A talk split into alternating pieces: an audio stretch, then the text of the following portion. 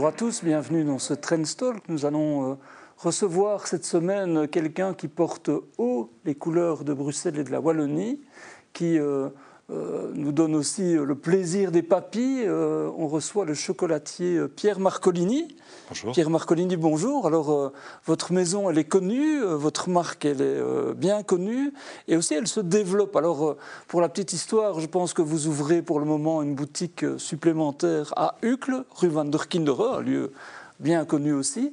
Mais en fait, vous êtes en, en développement constant depuis euh, des années. Comment, comment vous vivez Comment vous faites ça? Alors, euh, effectivement, ça fait, euh, la maison existe depuis 1995. On a commencé, enfin, j'ai commencé dans 30 mètres carrés. Aujourd'hui, euh, on est passé de 30 mètres carrés à- à plus de 3000 et on ne s'arrête pas là puisqu'on va passer pratiquement à... L'année prochaine, on ouvre encore un atelier supplémentaire juste à côté. Donc, on a une chance incroyable. On va passer à, à plus de vous, 6000 êtes, euh, mètres carrés. vous êtes à Bruxelles. Vous restez à Oh, Bruxelles. je reste à êtes, Bruxelles euh, et donc l'atelier de production. deux actes, enfin, tout près, on, est, euh. on est tout près, on est voisins. Vous devriez normalement à la sortie de l'immeuble sentir les effluves de cacao. Mais tout ça aussi pour dire que je ne fais pas ça tout seul évidemment puisque la maison Marcolini aujourd'hui c'est plus de 400 personnes, euh, 400 collaborateurs, mais une personne aussi puisqu'il y a une CEO qui est, qui est Jeanne Guillet avec toute une équipe et, et des gens d'une compétence extraordinaire. Vous savez, à un moment donné, quand vous amenez des jeunes, quand vous avez du talent dans une entreprise, et vous sortez d'une réunion et vous dites j'apprends encore. Et, moi, c'est ce qui se passe. C'est vraiment ça, c'est se rendre compte effectivement que dans cette partie opérationnelle que j'ai fait évidemment au tout début, comme, comme tous les entrepreneurs. euh, vous sortez de là et que vous, vous- je pense que la marque aujourd'hui, elle, elle- elle attire du talent, qu'elle soit en Belgique, qu'elle soit en Europe, puisqu'on est aussi en Oui, vous êtes France. présent dans, près de 50, est- 50 on est- boutiques dans le monde. 50 enfin. boutiques dans le monde, mais, mais, mais essentiellement évidemment en Europe. Et le plus gros, euh, les gens oublient ça, mais, mais on a ouvert notre première boutique en plein cœur de Tokyo, à Ginza, le 5 décembre euh, 2001. Donc ça fait, ça fait plus d'une vingtaine d'années. Et au Japon, il y a plus de 130 collaborateurs. Au moment de la Saint-Valentin, on ouvre. C'est un moment particulier pour le Japon, puisque c'est le moment où on vend le plus de chocolat. En, en décembre, c'est surtout l'Europe. hein. on fait pratiquement 30% de notre business sur une période qui est trois semaines. Et au Japon, la période la plus forte pour le chocolat, eh bien, on ouvre 130 pop-up sur l'ensemble du territoire. C'est comme si je vous disais, pour que les gens puissent imaginer, parce que c'est un peu flou, c'est dire on ouvre entre Hanovre et Nice 130 boutiques pendant 15 jours. Et puis vous les fermez. C'est ça le Japon et, et c'est ça le succès effectivement de la maison Et, et Marconi. qu'est-ce qui fait que ce succès Comment on obtient un succès comme ça? Parce qu'il faut être Alors, singulier pour, c'est- euh, pour l'obtenir. Alors d'abord, je pense qu'il faut une phrase. J'aime bien cette phrase. hein, entre, entre le rêve et la réalité, la seule porte qui les sépare, c'est le courage. Il faut y aller. Deux, je pense qu'il y a de l'opportunité derrière. Trois, je crois que c'était Paul Huard qui disait il n'y a jamais de hasard, il y a des rencontres. Et, euh, et c'est vrai qu'effectivement, euh, euh, le fait d'avoir été, je pense, audacieux dans le chocolat. Rappelons-nous, en 1995, je vous aurais dit, euh, après le titre de champion du monde, euh, Monsieur Mouton, est-ce que vous pariez un euro sur le changement de, de, ce qu'on peut faire dans le monde du chocolat? On, avait des chocolats, et encore aujourd'hui, hein, quand on regarde aujourd'hui le chocolat dit le chocolat belge, faudra toujours m'expliquer ce que c'est que du chocolat belge, je ne comprends pas très bien. Le savoir-faire belge, je comprends. Mais le chocolat tel qu'on fait en Belgique, c'est quoi? C'est des, grosses pralines qui font 15-20 grammes. Et quand je suis arrivé en 1995, je me suis rendu compte qu'effectivement, ces, chocolats n'ont pas changé. Alors que quand on regarde, et même aujourd'hui, quand on regarde nos habitudes alimentaires, quand on voit les plats, avant on avait les plats escoffiers, des plats gargantuesques, euh, des plats mijotés, des, portions qui étaient énormes, même en pâtisserie. Et tout ça, on voit bien que la nouvelle génération, on a cela. Et quand je suis arrivé en 1995, j'ai voulu faire des chocolats, pas du tout comme on le faisait en Belgique, mais des chocolats qui me correspondent, c'est-à-dire des chocolats un peu plus petits, plus avec des raffiné euh, pas forcément raffinés, mais avec des territoires qui sont ben, moins sucrés, le fait de mélanger du thé, le fait de mélanger du poivre, de, de faire des, des- des chocolats qui étaient peut-être un peu plus audacieux.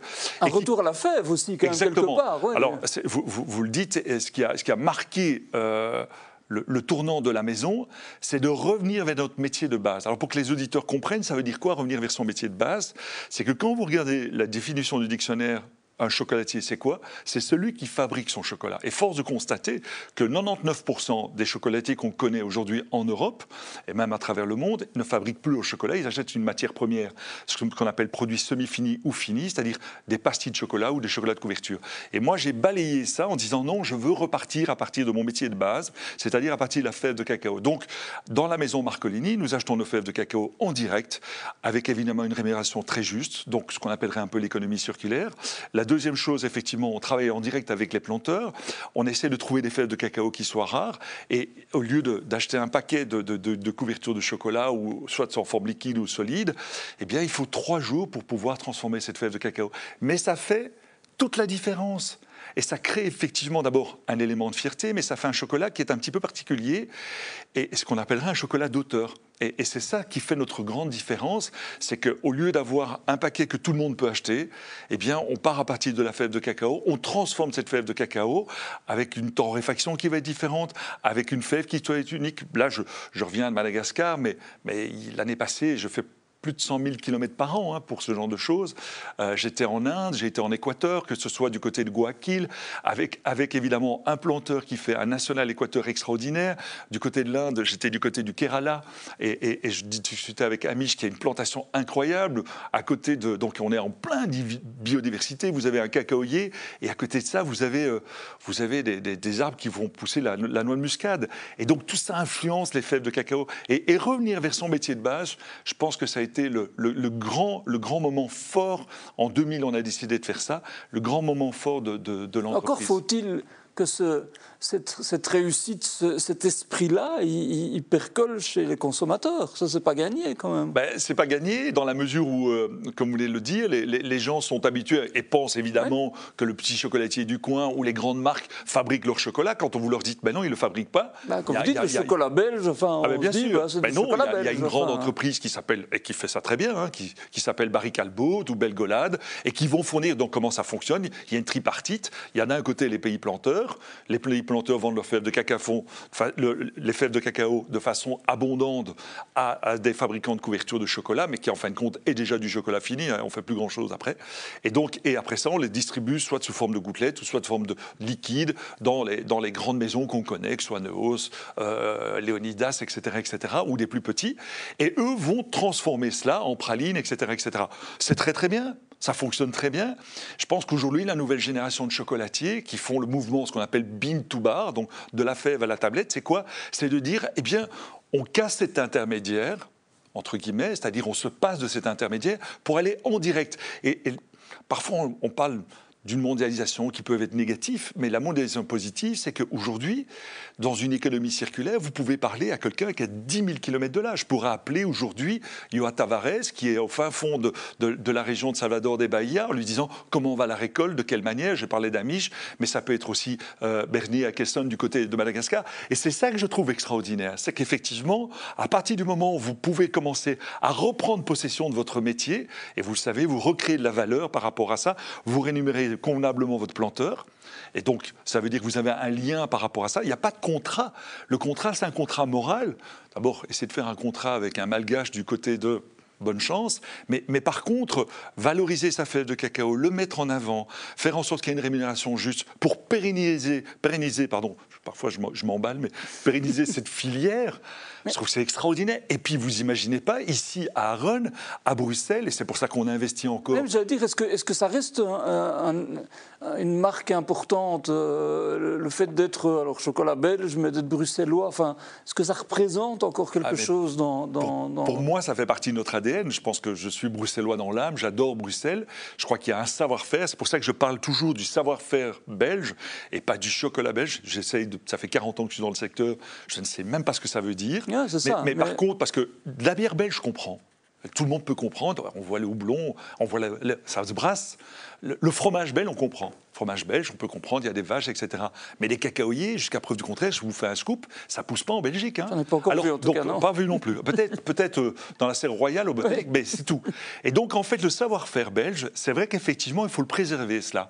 Et, on a plus de 80 artisans, donc on fait ramener les fèves de cacao, on torrifie ici, et, c'est vrai qu'à partir du moment où vous commencez à maîtriser tout ce processus-là, vous faites un chocolat qui est différent. Au lieu de prendre ce paquet que tout le monde peut prendre, vous faites un chocolat qui est différent, avec une véritable personnalité et avec un dialogue effectivement qui est celui entre le planteur et votre client en lui ramenant des choses qui sont extraordinaires. On va en parler justement parce qu'on demande chaque semaine, Pierre Marcolini, à notre invité de choisir un, fait économique au, sens large, hein, dont on ne parle peut-être pas assez. Je pense que c'est un peu, ce, que, ce dont vous avez envie de parler, c'est un peu en lien avec ce, avec ce métier, évidemment. Moi j'ai envie de parler du cours du cacao. Aujourd'hui, euh, on a, euh, tout le monde sait qu'effectivement, bah, il y, a deux bourses. Il y a la bourse de Londres et il y a la bourse de, de New York. Donc il y a ce fameux euh, cours du cacao qui depuis pratiquement 10 ans, si on regarde un peu, puisque c'est comme ça qu'il faut juger un peu un cours boursier hein, sur une dizaine d'années, on se rend compte qu'en fait on est à 2500 dollars la tonne. Et, le drame, et c'est pour ça qu'on parle quand on voit un petit peu, quand on s'intéresse au, monde du cacao, on se rend compte qu'on dit oui, dans 30 ans ou en 2030, il ne va plus avoir de cacao. Oui, c'est presque un, une espèce en voie de disparition. Enfin, je ne le souhaite pas, évidemment. Non, non, non. Mais, mais, mais, la, la, grande réalité, le, gros problème, c'est que les planteurs ne sont pas rémunérés à leur juste valeur. Et donc, qu'est-ce qui se passe comme dans Et que le changement climatique les affecte. il y a le changement climatique, parce qu'un cacaoyer, ça boit quand même pratiquement entre 2 et 3 litres par jour. Donc, euh, euh, ce serait intéressant d'ailleurs de, décortiquer une tablette en se disant, mais au fond, quel est l'incident par rapport à ça? Ben, Sur une tablette, on pense tous que c'est l'emballage qui est l'incident CO2, ou que ce soit la fabrication ou le transport. Et en réalité, c'est 70% rien que sur la plantation de cacao. Donc, pour vous dire.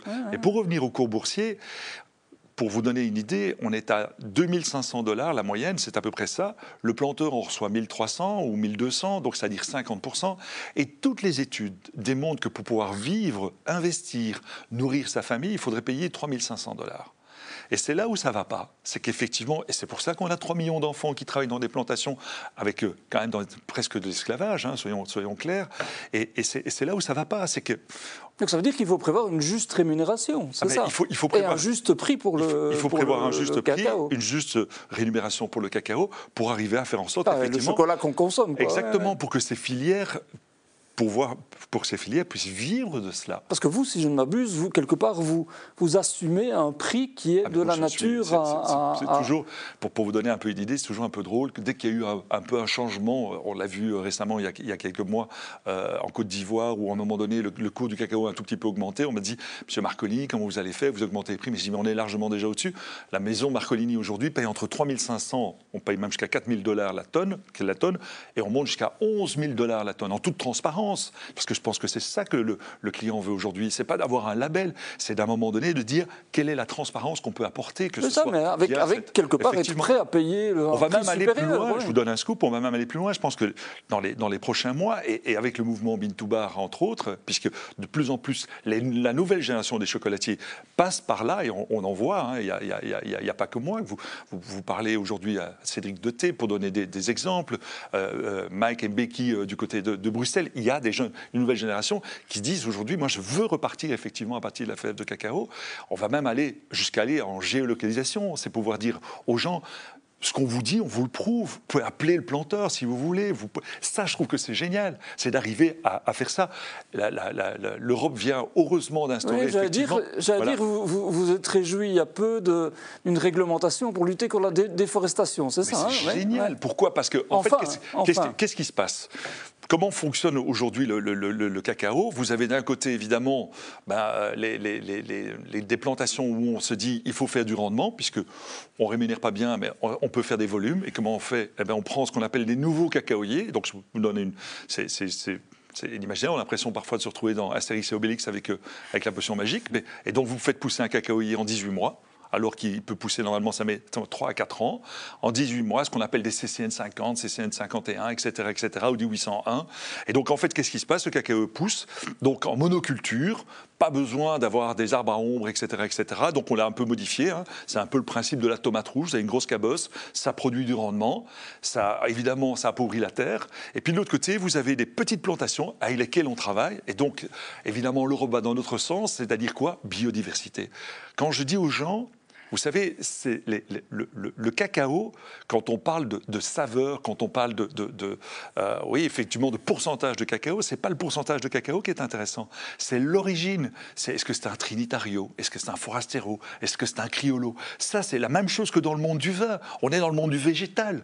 Et donc, si je pousse, si je fais pousser un Trinitario à tel endroit chez mon ami Joa Tavares et puis que je vais à Madagascar, je vais pas avoir le même sol, mais ça va influencer le cacao. Quand on dit qu'il y a des notes fruitées, qu'il y a des notes un petit peu herbacées et tout, c'est pas le pourcentage de cacao qui fait ça. C'est comme si je vous disais, euh, j'ai bu une très bonne bouteille de vin, c'est 12,5% d'alcool. Vous savez pas si, quel type de cépage, si c'est du cabernet ou quoi que ce soit.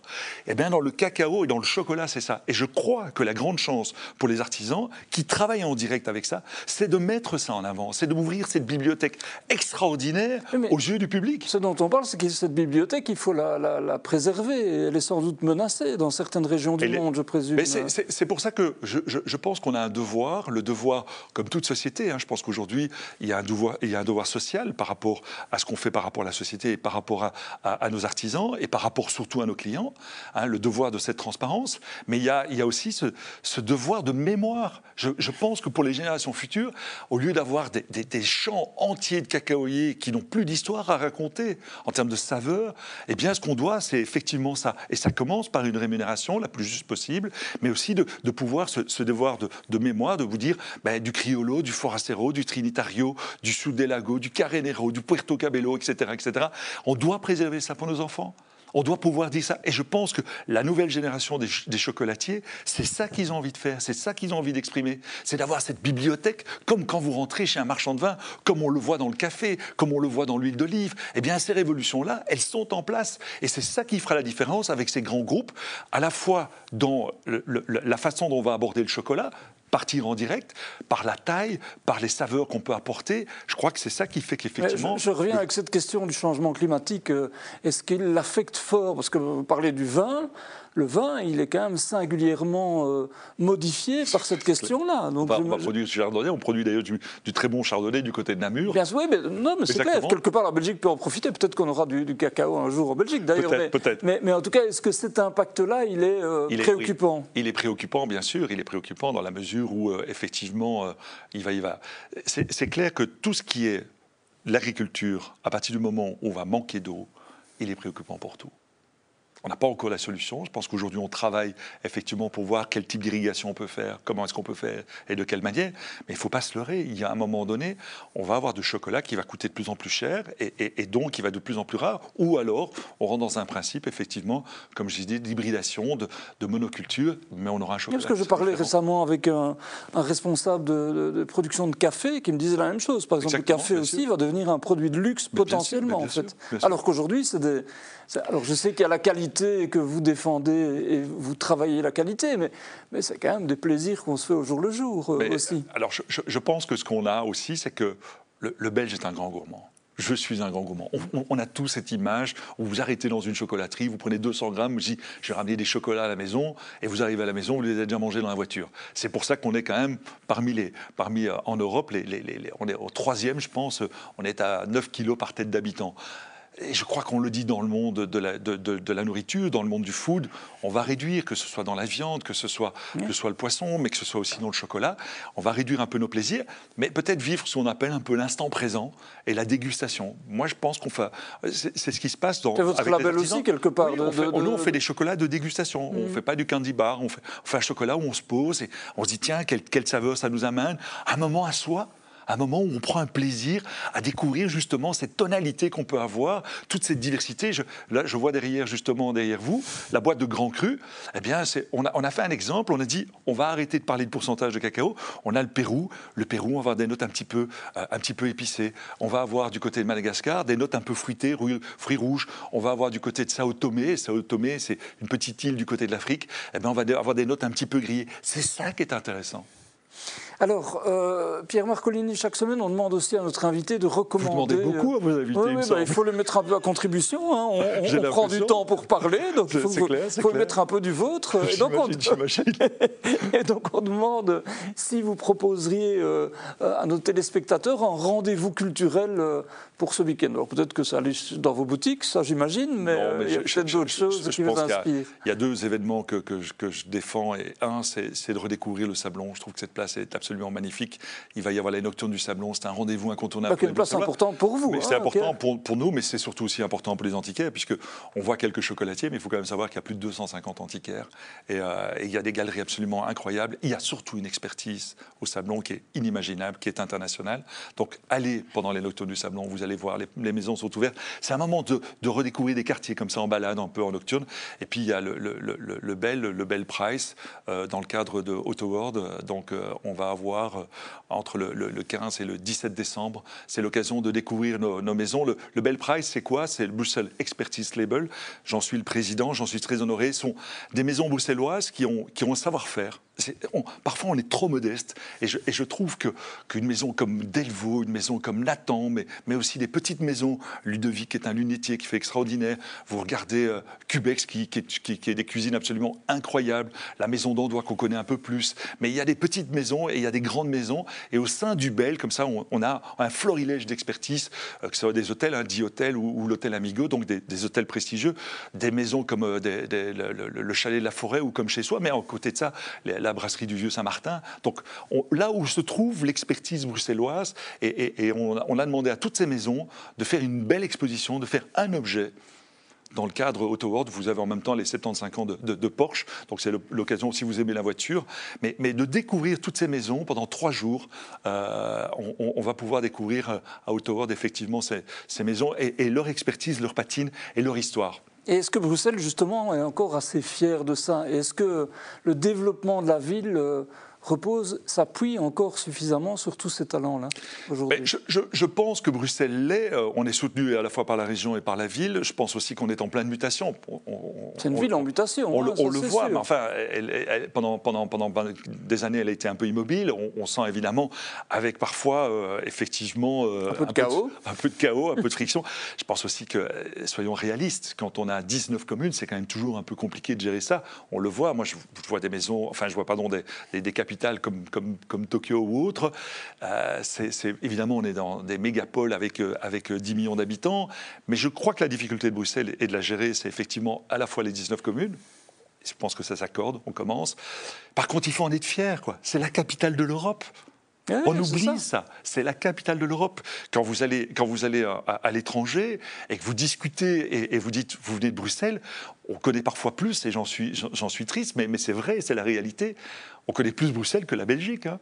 On parle plus de Bruxelles. Et par ailleurs, on connaît plus parfois, sans tomber dans les caricatures, Molenbeek pour des mauvaises raisons que, euh, je que le prestige. non, non, mais, je veux dire, c'est en termes d'image, c'est important d'avoir. Euh, je pense que la gastronomie bruxelloise, la, cuisine, elle est là. comme je vous disais, le savoir-faire, le, chocolat, soyons très clairs. Est-ce que par exemple, ces entreprises, on sait que par exemple, quand une entreprise devient grande, ce qui est votre cas, enfin grande en tout cas, se développe, euh, bah, souvent elle quitte Bruxelles parce qu'il n'y a plus d'espace, parce qu'elle est peut-être pas assez soutenue. Euh, bah, vous, c'est un choix que vous faites. Vous, vous, me lancez sur un beau terrain là, mais, mais, bah, c'est clair, clair qu'effectivement, euh, quand on arrive à une certaine taille, il y, a, un problème de foncier à Bruxelles. Je pense que c'est le problème, c'est qu'effectivement, bah, on ne sait pas agrandir, hein, on ne peut pas aller plus loin. Vous, vous avez eu de la chance, quelque part, si je ne m'abuse, d'avoir un, Juste le bâtiment une opportunité. le bâtiment d'à côté. Mais c'est vrai qu'effectivement, quand on regarde les aides qui sont d'un côté de la région, de la région wallonne ou de la région flamande, on serait tenté de le faire.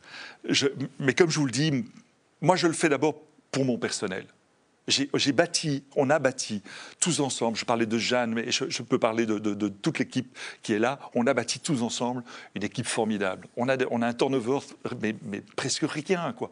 Les, gens sont là depuis 10 ans, 15 ans, on a des emballeuses extraordinaires qui habitent Bruxelles, etc., etc. Je pense que ce serait un déchirement de partir. Moi, je le fais d'abord pour eux, je le fais aussi pour les clients, je pense effectivement pour l'identité bruxelloise. Après, qu'on n'ait pas les subsides, c'est une autre histoire, c'est un autre, ça, ça nous déforce en termes de concurrence Soyons très clairs. Hein. quand vous recevez autant de millions en région, je, connais un chocolatier qui est dans la région Wallonne, qui va recevoir quelques millions, mais c'est clair que euh, par, rapport à, par rapport à nous, c'est une concurrence qui est un petit peu déloyale. Mais c'est pas grave, je pense vraiment que le faire pour Bruxelles et le faire pour, euh, pour ses clients et pour, euh, pour l'identité qu'on est, et surtout pour, pour ses employés, ça, ça vaut tout l'or du monde.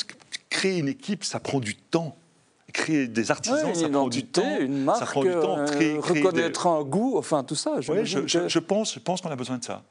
Et on a besoin de stabilité, donc euh, on reste à Bruxelles. alors, on vient de traverser une période que beaucoup ont, a beaucoup parlé euh, euh, dans la presse, mais beaucoup l'ont ressenti aussi, une période d'inflation hein, qui a été importante. Alors d'abord avec les coûts de l'énergie et puis une inflation qui a percolé, puis on a dit beaucoup, ça touche l'alimentaire. Alors est-ce que pour des produits, j'allais dire, de, qualité, j'oserais dire de luxe comme le vôtre, est-ce que c'est quelque chose qui a un impact, un préjudice?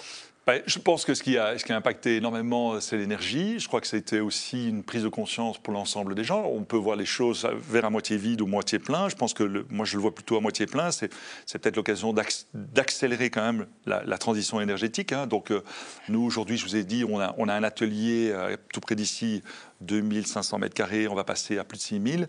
On a tout avec, euh, on a pratiquement tout avec panneaux solaires je pense, pour notre indépendance énergétique, pour réduire le coût par rapport à ça. On doit, on prendre ça en main. Euh, la deuxième chose, au niveau de l'eau, pareil, aussi un circuit fermé, donc on est occupé à travailler là-dessus. Maintenant, au niveau des matières premières, ben, on a été impacté. Je pense aussi que euh, le, fait d'un rattrapage par rapport à la masse salariale, ben, les, fameux 10%. l'indexation. L'indexation est Mais tant mieux aussi pour, les, pour, pour, pour, bah, le pouvoir d'achat des gens. Je, pense pour le pouvoir d'achat, on en a besoin. Euh, effectivement, ça a, été, ça a été un impact. mais on subit les choses, on essaie de traverser. Je pense que les indépendants sont dans une résilience. On, a, connu ça, on a connu 2008, on a connu, il y a, les guerres qui se passent, etc., etc. On est dans un pouvoir de résilience et on avance. Je pense que c'est ça surtout notre credo. Alors on rentre dans une période qui est... Euh, à la fois belle et sans doute importante pour vous. Est-ce que les, fêtes de fin d'année, c'est un moment clé pour, euh, pour vous? Ben, euh, Tout se joue, donc c'est l'année qui se joue sur trois semaines. Vraiment. Vous, vous, imaginez pas le, stress que ça peut avoir. Moi, moi les, gens chaque fois me disent ah il y a les chants de Noël, etc., etc. Donc ça crée une, une magie auprès, auprès de notre public et auprès de, de, nos clients. Pour nous, c'est une période de stress, c'est-à-dire qu'à un moment donné, il faut tout se joue, comme je le disais tout à l'heure, 30% sur trois semaines. Est-ce que tout est prêt? Est-ce que les équipes sont en place, etc., etc. Euh, tout le monde. Mais tout se joue quoi? Ça veut dire est-ce qu'on va est-ce qu'on va convaincre le public le toucher? C'est-à-dire que, euh, chaque année, vous faites une collection est-ce qu'elle va plaire? Est-ce qu'elle va être au goût des gens Cette année par exemple, on peut en parler on, peut, Bien sûr, bien sûr. On a, on a fait un Noël givré. Je vous invite à aller voir la façade du Sablon qui est juste magnifique, nos vitrines, etc. Donc tout, tout est en place, le calendrier de l'Avent, où on s'est évertué voilà, dans, dans, dans, dans, dans ce, ce, côté zéro, zéro, zéro plastique et, on a fait tout en, en, Europe. Le fait des emballages, donc euh, la, thématique aussi, puisqu'il faut se réinventer par rapport à ça. On s'est rendu compte effectivement que quand on partait dans des goûts qui étaient un peu extrêmes, vous savez, la, Noël, c'est aussi l'occasion pour les chocolatiers et les, pâtissiers, puisque je suis chocolatier, pâtissier et glacier, c'est l'occasion d'être créatif. Et, de temps en temps, vous partez dans votre création, vous revenez, vous revenez du Japon, vous dites allez, je vais faire un gâteau à base de saké, puis avec un peu de yuzu, etc. etc. Et, vous savez, je, suis, je suis dans, les magasins à ce moment-là. J'aime bien être dans les magasins, c'est le moment le plus important. Et, vous entendez les commentaires, la, la Noël, c'est transgénérationnel. On invite la famille, et il y a un moment donné, il y a quelqu'un qui vous dit Ah non, mais la tante Germaine, elle aime bien le café. Hein. Donc euh, vous oubliez le yuzu. C'est de la tradition. Et c'est la, tradition. Et on revient vers la tradition. C'est pour ça qu'on fait nos pralinés. C'est qu'on fait des pralinés. C'est pour ça qu'on fait des. il faut trouver un équilibre entre l'innovation et la tradition. Alors l'innovation, c'est quoi? C'est la taille, c'est la manière de travailler, c'est la texture. Et là, on a, on a un champ du possible. C'est la forme. On n'a pas fait des bûches. On a fait une boule de Noël. On s'est dit, tiens, bah, les bûches, c'est traditionnel. Pourquoi on ne ferait pas une, boule de Noël, mais avec des saveurs qui sont intéressantes Un, chocolat avec une, crème brûlée à la vanille ou, orange, avec un, croustillant. Donc, ça va vraiment être ce jeu de texture qui va être au rendez-vous. Et, c'est la magie qu'on peut apporter par rapport à ça. Des prix doux. On n'a pas augmenté nos prix, donc on est, à l'aise par rapport à ça. Et, euh, c'est de faire effectivement cette transition qui, fait que Noël se passe bien et, et qu'on amène Noël, c'est de la magie, mais c'est surtout de l'émotion. Oui, c'est de la magie, de l'émotion, et c'est euh, crucial pour le business. Donc Exactement, oui. Ça, c'est la, petite touche la, plus, réaliste. mais La euh, crainte qu'on peut avoir, moi j'ai connu des, des, Noëls où vous êtes, tout, vous êtes en place et que vous, vous, vous ne contrôlez pas la météo il commence à neiger. Moi, j'ai connu des moments où c'était impossible de bouger à Bruxelles, quoi. Et même que ce soit en, radio ou à la télévision, ne bougez pas de chez vous. Vous dites, mais qu'est-ce que je vais faire de biches, quoi? Ou qu'est-ce que les traiteurs vont faire de, leurs commandes? Je me suis amusé à aller livrer euh, des, des, bûches le euh, mi-décembre euh, avec, avec, mon épouse, et on s'est retrouvé un petit peu comme, comme dans le film. c'est allez, le, film qui se passe euh, avec les, les ch'tis, euh, où, effectivement euh, les, gens m'attendaient en disant c'est M. Marcoli qui vient livrer et, on, me, servait une, coupe de champagne, ce qui fait que je ne vous raconte pas à la fin la livraison comment elle se passait. Mais donc voilà, donc c'était. c'est de la magie aussi, en réalité. Hein. tout à fait. Ben voilà. C'est un moment en tout cas où on invite tout le monde à, découvrir vos produits, Pierre Marcolini, et puis merci, à vous de, continuer à faire vivre cette marque et, et cette région bruxelloise qui en a bien Merci à tous d'avoir euh, euh, suivi cette édition du Trendstalk. On vous retrouve la semaine prochaine avec le patron de la Bourse de Bruxelles dans un autre registre. Merci à tous, à bientôt.